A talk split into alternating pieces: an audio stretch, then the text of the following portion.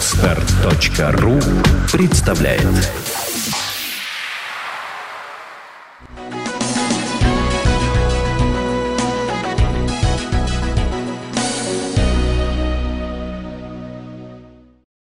Средства массовой информации напрямую подчиняются американцам с 90-х годов. С тех пор. Все. Это система. Это не люди.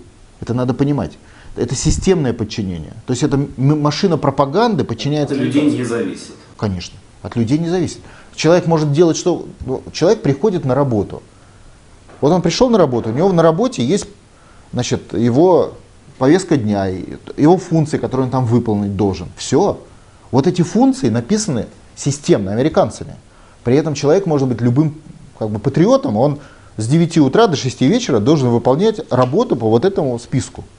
А сам список написан американцами, понимаете, да? Из, выйти из списка он не может, потому что за конфигурацию повестки дня отвечают другие люди. Э, А эти другие люди, по сути, в России отсутствуют как система. То есть в России нет системы преобразования системы. Она находится в Соединенных Штатах. Поэтому статус-кво сохраняется. А дальше, как это работает в СМИ? Это два главных момента. Первый момент это, собственно, любое средство массовой информации, это акционерное общество. То есть главная задача любого СМИ по решениям, которые были приняты тогда Соединенными Штатами в России, зарабатывать деньги. Это в первых строчках любого устава акционерного общества написано. Неважно это Первый канал, Россия, НТВ, зарабатывать деньги. Первый канал, второй канал – это не государственные. А какая разница? Какая разница? Акционерное общество, есть у государства там пакет, нет у государства там пакета. Сама работа акционерного общества зарабатывать деньги. Понимаете, да? Не, не, не сеять разумное, вечное, доброе, не заниматься э, проведением каких-то там политики. Его задача получать деньги. Все.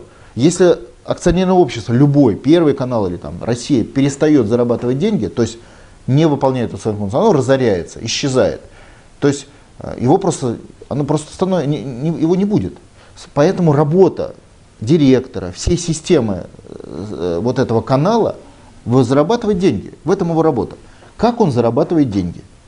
Он деньги зарабатывает через рекламу.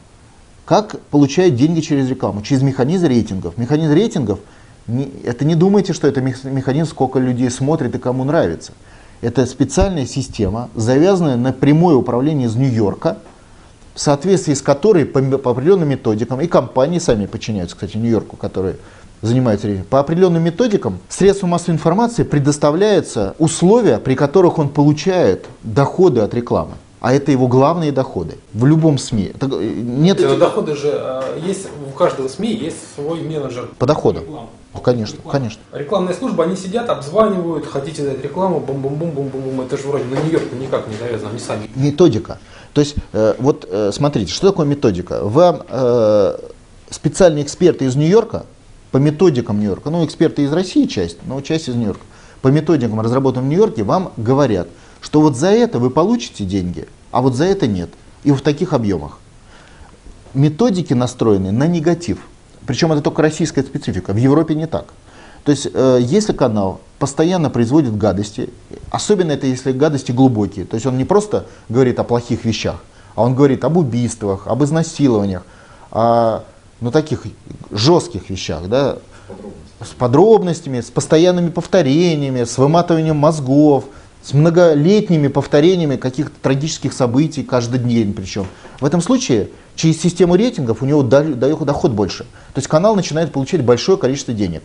И, соответственно, в конкурентной борьбе выигрывает у других средств массовой информации, которые, допустим, так не делают. В силу, например, патриотизма или, или просто честности людей, которые там работают. Вот и все. Это конкретное конкурентное преимущество этого канала. Я не понял, честно говоря. Рекламодатели также ориентируются на эти рейтинги. Конечно. А, И они говорят, вот, вот этот канал, его больше якобы смотрят, и там мы оттуда мы больше получим Конечно. А кто систему рейтингов устанавливает? Нью-Йорк.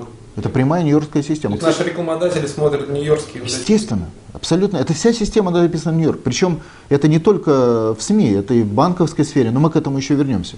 То есть вся система. Вот Грецию сейчас кто обрушил? Да просто и вообще Европу. Что сделали? Просто взяли и в Нью-Йорке решили, что вот сегодня у вас не вот такой индекс Греции, а вот такой. Все, поплыла Европа, миллиарды и убытки. кто-то выкинул, выкинулся из окна. А просто в Нью-Йорке приняли решение обрушить Европу. Понимаете, что такое рейтинги? Это система управления современным миром, под, которая находится под американцами. И система СМИ, первый момент, то есть все СМИ, вся система средств массовой информации получает деньги так, как э, им скажут, э, как э, дадут возможность это сделать в Нью-Йорке. То есть Нью-Йорк командует финансовыми потоками в СМИ. Это сразу надо понять. Соответственно, вся система обслуживает вот этот механизм негативного рейтинга. А это создает общее в стране э, психологию э, негатива. Все плохо. Все плохо, а значит плохо власть. То есть создает такой общий фон. Кстати, между прочим, в Европе, если вы посмотрите, система рейтингов работает по-другому. Если у нас на 10 новостей 9 негативных, то в Европе на 10, вот кто ездил в Европу знает, новостей там 1-2 негатив. То есть другая вещь. А допустим в Азии вообще запрещен негатив по телевизору. У нас его 90%, а в Азии он запрещен. Я говорю про новости. Вообще. Его нельзя показывать. Азия это конкретно какие страны? Сингапур, Китай и многие другие. Прямо прямой запрет. Сингапур, кстати, капиталистическая страна, чтобы не говорили. Там прямой запрет на негатив средствах массовой информации в новостях. В Европе, допустим, если происходит какое-то событие, вот, ну, вспомните хромую лошадь. Событие, да, трагедия. Полтора года каждый день так или иначе это раскручивали. В Европе где-то в это же время сгорел детский дом э, в Прибалтике. Я помню, там погибло там несколько десятков детей. Два дня новости. Э, э, железнодорожная катастрофа, погибло там тоже десятки людей. Два дня новости. Их никто не скрывает.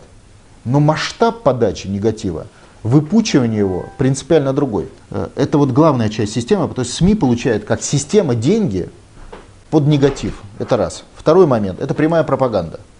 Вот э, обратили внимание, сейчас внесли закон о том, что э, те э, системы, которые получают из-за рубежа информацию, э, то есть деньги, я прошу прощения, э, то есть так называемые неправительственные организации, которые получают деньги из-за рубежа, они должны информировать, что они иностранные агенты.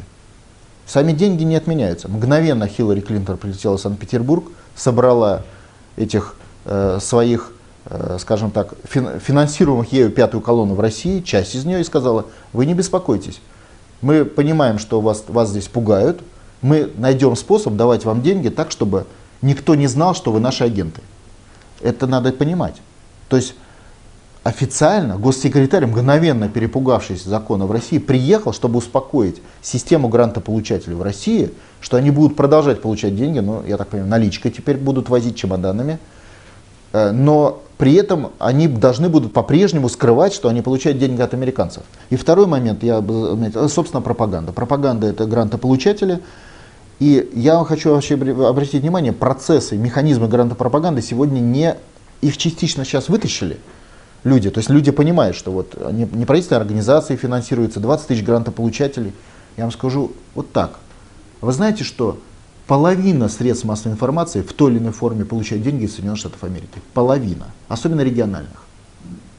Это масштаб явления у нас просто даже не исследовали. Вот мы сейчас более-менее тронули уличную компоненту иностранного финансирования и узнали, что там сотни миллионов долларов. А я вам говорю, что половину СМИ получают. И это получают они делают через государство, ну или при попустительстве государства. Потому что государство частично под американскими системно. Вот в силу тех причин, которые я сказал. И это тот пласт, который сейчас придется поднимать. И когда мы говорим о, о иностранных агентах и законе, мы должны понимать, что сегодня этот закон описывает 10% только реальных агентов, когда он будет принят, которые получают деньги из США, а 90% официальных в нем даже не описывается, например, средства массовой информации. То есть до половины СМИ в России, это кроме манипулирования через систему грантов, то есть как бы под, ну, такую подковерное манипулирование. До половины СМИ в России должны будут вверху писать «Мы иностранные агенты». Половина. Люди про это же не знают, потому что пропаганда это закрывает, эту информацию. Скачать другие выпуски подкаста вы можете на podster.ru